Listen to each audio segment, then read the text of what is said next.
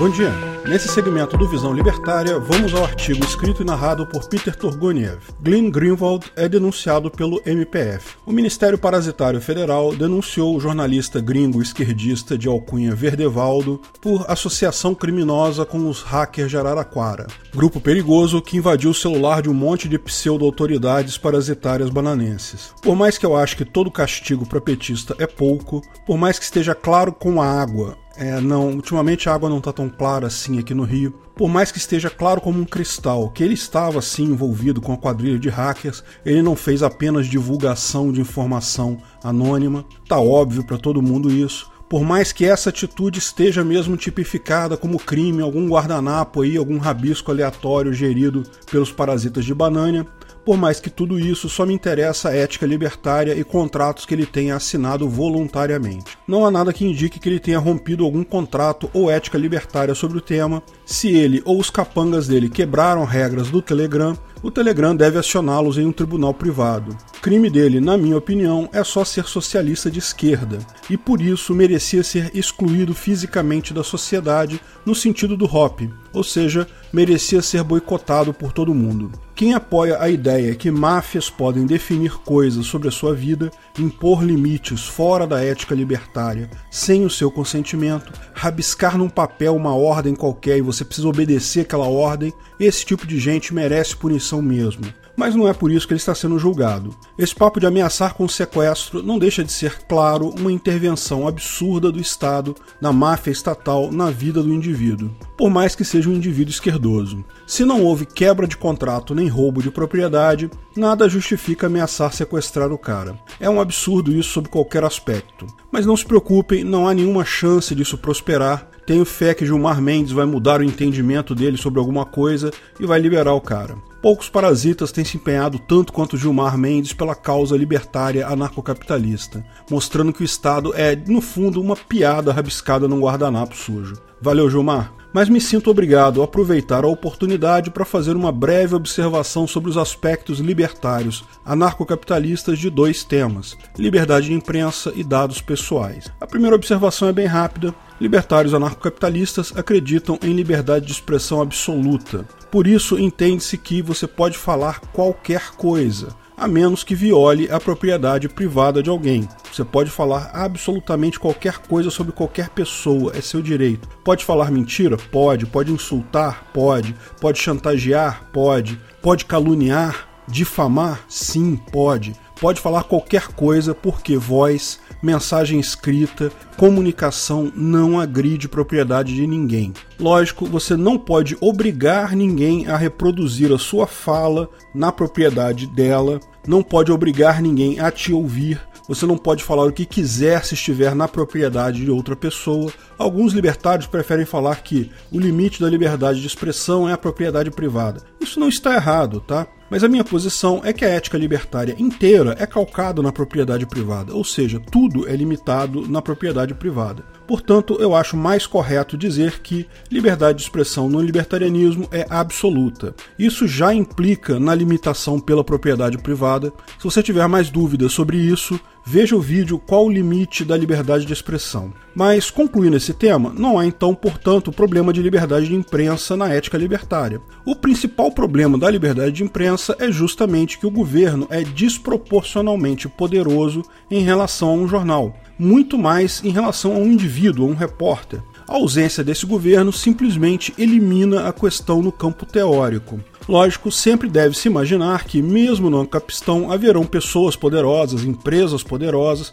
podem haver grupos mafiosos poderosos também. Como evitar que essas pessoas poderosas inibam as pessoas de divulgarem notícias nesse tipo de ambiente. Simples, a informação descentralizada cuida disso. Lógico que o Ancapistão só é possível em um ambiente de informação barata e descentralizada. Nesse tipo de ambiente, existem diversas formas de um jornalista se proteger de uma pessoa ou empresa poderosa, pseudônimo, anonimato sendo os principais. Se você for capaz de proteger sua privacidade, você tem liberdade de imprensa. Curioso isso, né? Porque o tela é justamente um jornalista que violou informações pessoais. Veja, as informações pessoais suas, na origem, são sua propriedade sim. Mas no momento que você decide dar essa informação para outras pessoas, por exemplo, para o Estado, no momento que você faz a sua carteira de identidade, ou uma empresa privada, quando, por exemplo, você cria uma conta no Facebook e dá algumas informações pessoais para eles, nesse momento você está abrindo mão disso. Quando você dá a propriedade para terceiros, eles podem fazer o que quiser com elas. Seus dados pessoais só são seus na origem. Se você dá eles para outras pessoas, agora é propriedade delas. Lógico, pode ter havido um contrato entre vocês no momento de liberar essas informações, limitando o que as outras pessoas podem fazer com suas informações. Eu não me lembro de ter assinado nada quando me obrigaram a tirar a identidade. Veja, quem ameaça a privacidade dos seus dados são duas grandes forças: grandes empresas como Facebook e Google e o governo.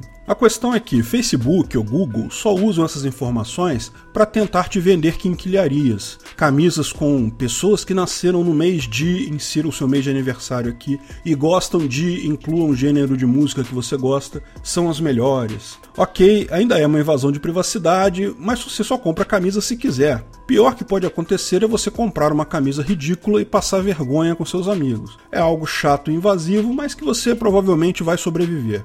Ah, mas eu vi no Jornal Nacional que a Cambridge Analytica consegue fazer você votar em outro candidato, você mudar da esquerda para a direita. Meu Deus, eles têm capacidade de mudar a sua opinião. Olha, ninguém tem a capacidade de fazer a escolha por você. No final das contas, você é quem escolhe. E tem uma saída lógica para isso. Pensa bem. Se há forma de uma entidade externa fazer você mudar de opinião, já fudeu tudo. Porque tudo que você está fazendo agora já pode ser pré-determinado por essa entidade externa e não há nenhuma salvação para a humanidade. Felizmente, os modelos de vida artificial caóticos são claros. Se o parâmetro lambda lá do Christopher Langton estiver num valor estático ou repetitivo, fudeu, já era, nem precisa mais lutar por nada porque já era determinismo manda na sociedade humana, não há nada que possa ser feito, alguém já está nos controlando, o universo é determinístico e já foi tudo para o saco. Mas partindo do princípio que o parâmetro lambda ainda é caótico ou está no limiar do caos, então podemos ser influenciados, lógico, eu não nego isso, é óbvio que podemos ser influenciados, mas a decisão final é nossa. Estou falando de algoritmos genéticos, tá? Modelos matemáticos do caos. Tudo isso é muito mais simples de entender do que parece. Procure o livro Artificial Life do Christopher Langton, se quiser entender. É um livro já meio antigo, é o início dessa coisa toda. Aliás, eu podia fazer uma live sobre ele, né? Faz tempo que eu não faço uma live. Mas bem, para quem não sabe, o algoritmo da Cambridge Analytica é algo muito mais simples do que muita gente pensa. Eles elaboraram uma forma de apontar pessoas no limiar da mudança de opinião. Imagina a seguinte situação: o fabricante do shampoo A e gostaria de aumentar a sua fatia no mercado. Seu grande concorrente é o shampoo B. Nesse tipo de situação, você tem quatro grandes grupos de pessoas. Tem um grupo que já é seu cliente fiel. Vamos chamar esse grupo de A1. Já usa o shampoo A, adora o seu produto, não adianta você fazer propaganda para essas pessoas. Elas já te adoram, já gostam do produto. Você vai estar jogando dinheiro fora fazendo propaganda para eles. Daí tem um grupo que adora o shampoo B do concorrente. Eles gostam muito daquele shampoo, não vão mudar de ideia por nada, não querem mudar de marca. É besteira também você fazer propaganda para eles. Eles vão ignorar a sua propaganda. Eles jamais, por nada nesse mundo, comprariam o seu produto. Vamos chamar esse grupo de B1. Mas lógico, existem pessoas que usam o shampoo B, mas não estão tão satisfeitas assim, até gostam, mas têm alguma reserva. Teoricamente, podem ser convencidas a trocar pelo seu shampoo, o shampoo A. Essas pessoas nós chamamos de B2. Da mesma forma, tem as pessoas que usam o seu shampoo hoje, mas que não estão assim tão satisfeitas não, tá? Se ouvirem uma propaganda bacana, de repente podem trocar pelo produto B. Esse é o grupo A2. No final, o importante que se tira, se você consegue identificar essas pessoas, você pode fazer propaganda só para os grupos A2 e B2 e podem ser propagandas diferentes, porque uma é para conquistar novos clientes, outra é para consolidar o cara que já é seu cliente. Veja, até um tempo atrás não havia esse tipo de detalhamento. Quando o shampoo Clear ou o Pantene ia fazer uma propaganda qualquer, ele só podia fazer uma propaganda para todo mundo que ia passar lá no intervalo do Jornal Nacional. Então eles jogavam um monte de dinheiro fora, porque tinha um monte de gente dos grupos A1 e B1 que simplesmente vão ignorar a propaganda. Hoje em dia, na internet, isso mudou. A empresa pode customizar customizar o comercial que você vai ver. Pode ter um comercial para conquistar novos clientes, um comercial para manter clientes antigos e pode ignorar pessoas que já são seus clientes fiéis e também quem já é cliente fiel do seu concorrente. Fica muito mais barato fazer propaganda e muito mais eficiente. O grande segredo da Cambridge Analytica foi que descobriram uma forma de, através de pequenos questionários, com uma estatística, identificar quem está nos grupos A1, A2, B1 e B2, e isso torna a propaganda muito mais barata e eficiente. Não se trata de nenhum truque mental, hipnose que vai fazer você mudar de opinião. É apenas uma forma mais eficiente de aplicar recursos de propaganda. Ah, mas como eles falam que isso afetou política, permitiu a eleição do Trump?